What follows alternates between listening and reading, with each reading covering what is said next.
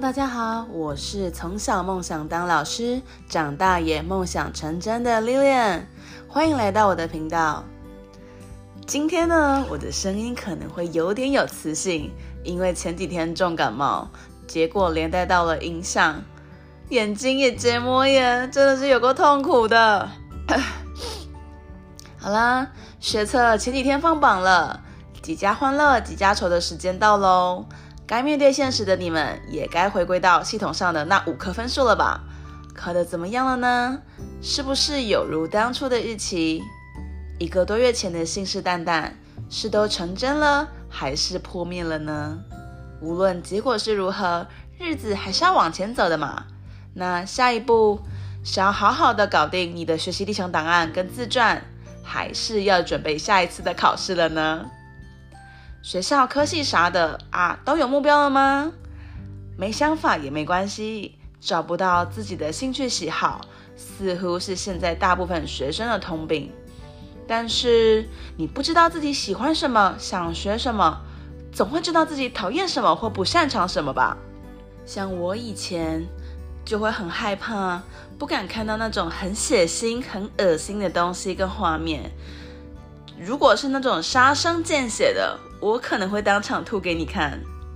加上我对数字也非常的不灵敏，即使在很小的时候有学过珠心算，也达到了珠心算有两三段的程度哦。对于算术的灵敏度依然弱到哭啊！熟能生巧，勤能补拙这八个字放在我对数学的用心身上，真的是那种花一趴跟花一百趴的时间是一样的。诶，前提是我上课的时候是认真的，不打混不摸鱼哦。啊，考试成绩依然卡在那种不上不下的六十到七十分，这个这好像就。真的不是我的问题了，所以啊，我当初选择大学科系的时候，只要课程里有出现数学或者生物这种沾上边的科系，我一律不填。那这样子是不是就可以直接避免掉了一大半的科系了呢？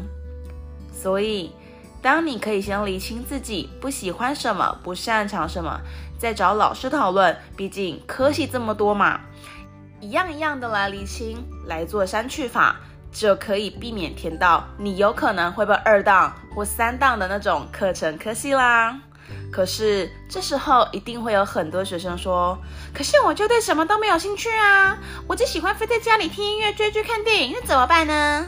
请问你们在说出这句话的时候，是不是表现出了不耐烦，手上正握着手机或平板，然后一脸不情愿、不愿意思考的嘴脸，说出这样子的话呢？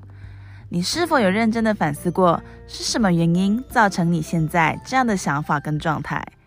在现在这样资讯爆炸的年代，长时间一直在看影片，只有单向且被动的接收所有讯息，不爱看文字，不想接触不会自己跳动的书本，看到好笑有梗的，只会跟着笑，跟着转发，自己每天浪费了大半的时间，没有想象力就算了。说难听点，连最基本为自己思考的能力都没有，这到底是谁的问题啊？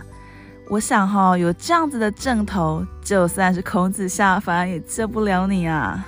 不如呢，强迫自己拿掉手机，处理现在的状态，花个一两周，好好审视一下自己到底都会做什么。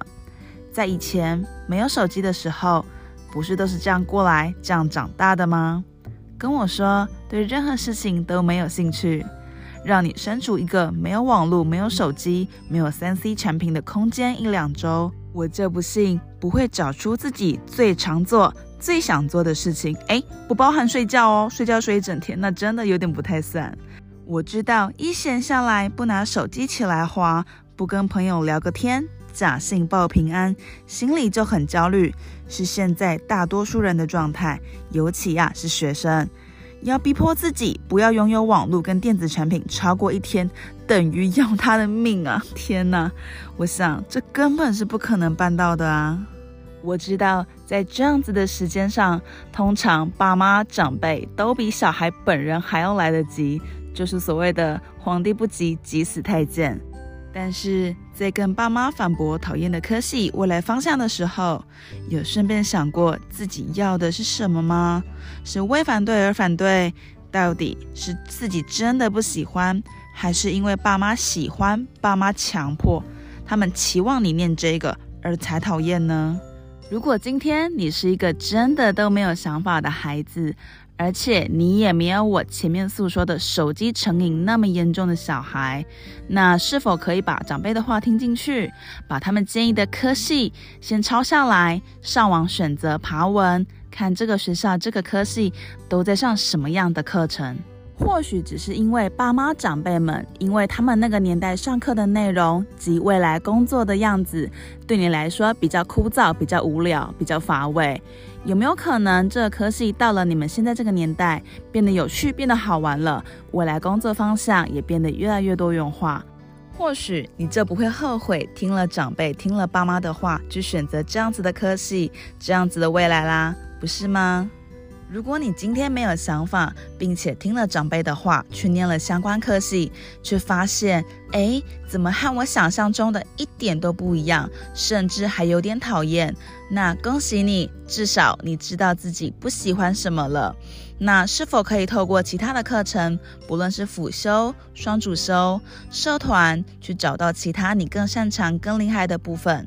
如果说你今天念一念，发现，哎，这整个科系四年下来，似乎跟你未来想的完全不一样，你想转换跑道，可以啊，还有转系、转学，或者如果你再更有破釜沉舟一点的决心，重考也是一个方法，只是重考需要花的成本可能会稍微高了那么一点点啦。我真的觉得后来选择重考的人真的都是勇气可嘉。我想家里也应该给他了很大的压力，除了费用不小之外，其实身边的人都在玩，只有你一个人做出这样子的决定。你念到最后真的会怀疑自己：我这样的坚持是对的吗？我这样的改变是好的吗？当然啦，我后面说的这些转换跑道的方法，真的都是下下策。如果可以在十七、十八岁的时候，在选择大学科系时，可以立马找到自己喜欢并且可以坚持下去的，这当然会是一件好事啊。我自己其实就是这样子的过来人，很懂这样子小孩的心情。我们要鼓励大家，就是先随便找个科系念。等到发现有问题了，不喜欢了再来换哦。那个过程真的会让你生不如死。如果在大学四年发现这个科系让你如鱼得水，而你又想增进其他的技能，当然透过我前面说的那些管道，或者参加其他的社团、参加活动、比赛都可以。甚至你还有时间的话，可以去校外打工，增加自己的一些社会经验。在打工的过程里，或许可以找到其他你更有自信、更可以表现自己的方法。就像我前面几集有说过的，不务正业，因为我自己就是这样子的过来人。我念的科系跟我未来所做的工作一点关系都没有，甚至落差还有点大呢。当然也是经历过了不排斥，然后钻研后发现，哎，其实某一些专业、某一些技能其实还蛮有趣的。无论自己未来念了什么样的科系，做了什么样的工作，记得随时都要反问自己：诶，如果我今天学了这样子的技能，未来有机会运用它在职场上，这样子的事情做一辈子，呃，好啦，一辈子可能太浮夸了，至少做到退休前，甚至再往前推一点，做个十年、二十年，你是愿意的吗？我相信，一直不断的给自己这样子的反思跟反馈，在未来的四年里。找到你对生命的热情，至少有几件事情是你愿意做、开心做，而且坚持得下去，那就恭喜你，你找到你自己人生的目标了。因为这件事情就是你想要做的，那不就找到了吗？人生嘛，本来就不会是一路顺遂，在路途上有点曲折，以后才有故事可以说啊。现在还在选择科系这里卡关的你，我要告诉你。不用怕，因为真的没什么。念了之后发现有异状，那就给自己设一个停损点，重新开始不就得了吗？要记住，你的时间很重要，每分每一秒都必须得好好把握才行哦。今天的分享就到这儿。如果喜欢我的内容，请追踪吧。